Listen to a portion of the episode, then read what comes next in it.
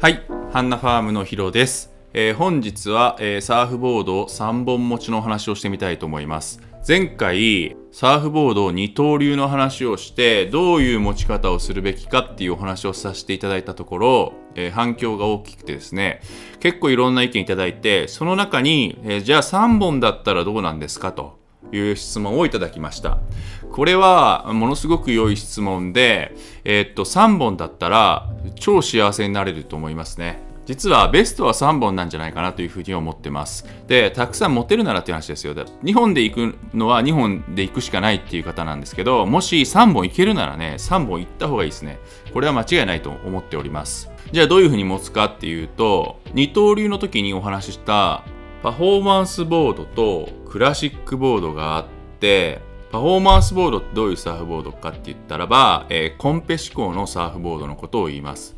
ボトム取ってリップアクションしてカットバックしてフローターして、えーチューブライディングしてエアーするっていうようなそういうマニューバーが、えーパフォーマンスボードです。クラシックサーフボードは、えーパワーとクイックを捨ててフローで流れるサーフィンをする。のがクラシックサーフボードです。で2本持つ時は今回は3本の話なんですけどおさらいで2本持つ時は2本持つ時はパフォーマンスボードを2本持てば E 波用のパフォーマンスボードとコナミ用のパフォーマンスボードで2つを持てば全ての波をカバーできるのでこの2本を持つっていうのがいいかなっていうふうにお伝えしました。ねクラシックボードとパフォーマンスボードを1本ずつ持つって2本にする人はパフォーマンスみたいなサーフィンをしたいな今日っていう人今日はクラシックサーフィンがしたいなっていう日があるとしてあ気持ちのことね。乗り方の話です。今日はどっちの乗り方をしたいかなっていう風にチョイスしたい場合に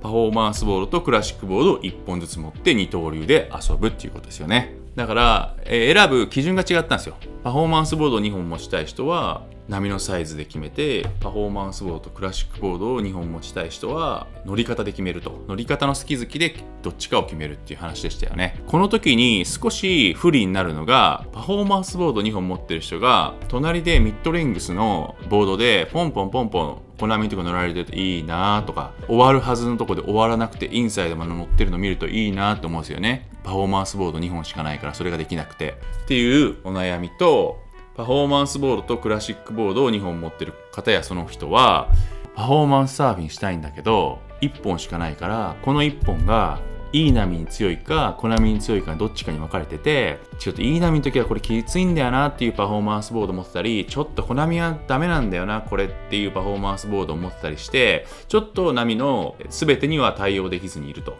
だからこれはですね3本持ってる人はめちゃくちゃ幸せになれるっていう話なんですよね。だから3本持ってればどうなる？パフォーマンスボードをやりたい人クラシックサーフボードをやりたい日はまず両方いけるよねでパフォーマンスボードをいい波と小波に分ければいい波を小波をクラシックサーフボードで3本ってことこれ最高じゃないですか。ね。で、クラシックサーフボードは前回もお話ししましたけど、全てはオールラウンドなんで、シングルフィンが出た当初、えー何十年も前の話、でかい波でも小さい波でも全部シングルフィンって言ってたから、シングルフィンはオールラウンドで作られています。だから、乗り方の違いで波が良かろうが小さかろうがクラシックを取ることはできるから。だけどパフォーマンスボードはいい波と小波で分けた方がいい波で小波つらいし小波でいい波つらいから分けた方がいいからこういう2本の持ち方とこれで3本ってことですね。これが一番幸せかもしれないっていう話です。少しね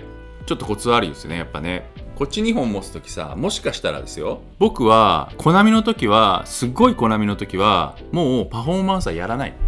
コンペティターは別ですよ。コンペティターはちすごい小さい波でもパフォーマンスやらなきゃダメだ。この話はコンペティターじゃなくて、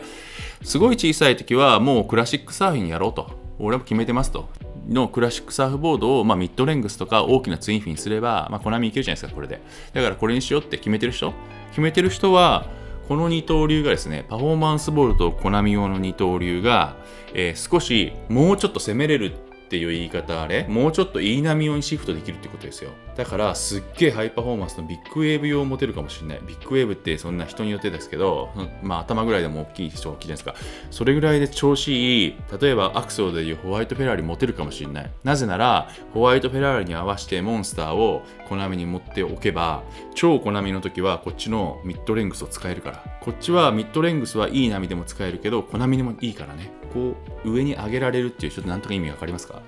攻めれるってこと。だってコナミはもうこっちって決めてるから。っていう持ち方もできるのはすごく3本持ちのいいとこですよね。いやそうじゃないよと。クラシックサーフィンは、まあ、シングルフィンの6ぐらいの長さで持ちたいからオールラウンドで全部いくからコナミって考えてないですよっていう方は、まあ、今まで通りゴーストとフォックスを持つって。フォックスコナミでパフォーマンスできるからっていう感じだね。3本持ち。すごい幸せじゃないですか。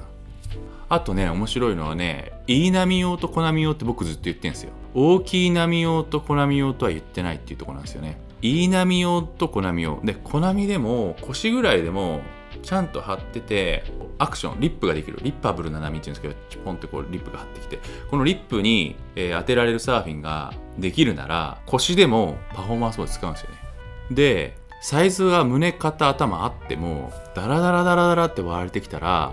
えー、張ってこなかったらリップできないからカーブばっかになるだ。ったらミッドレングスでもいいかなとかって。だから自分のところ自分の入ってる海はいつも小波ですと。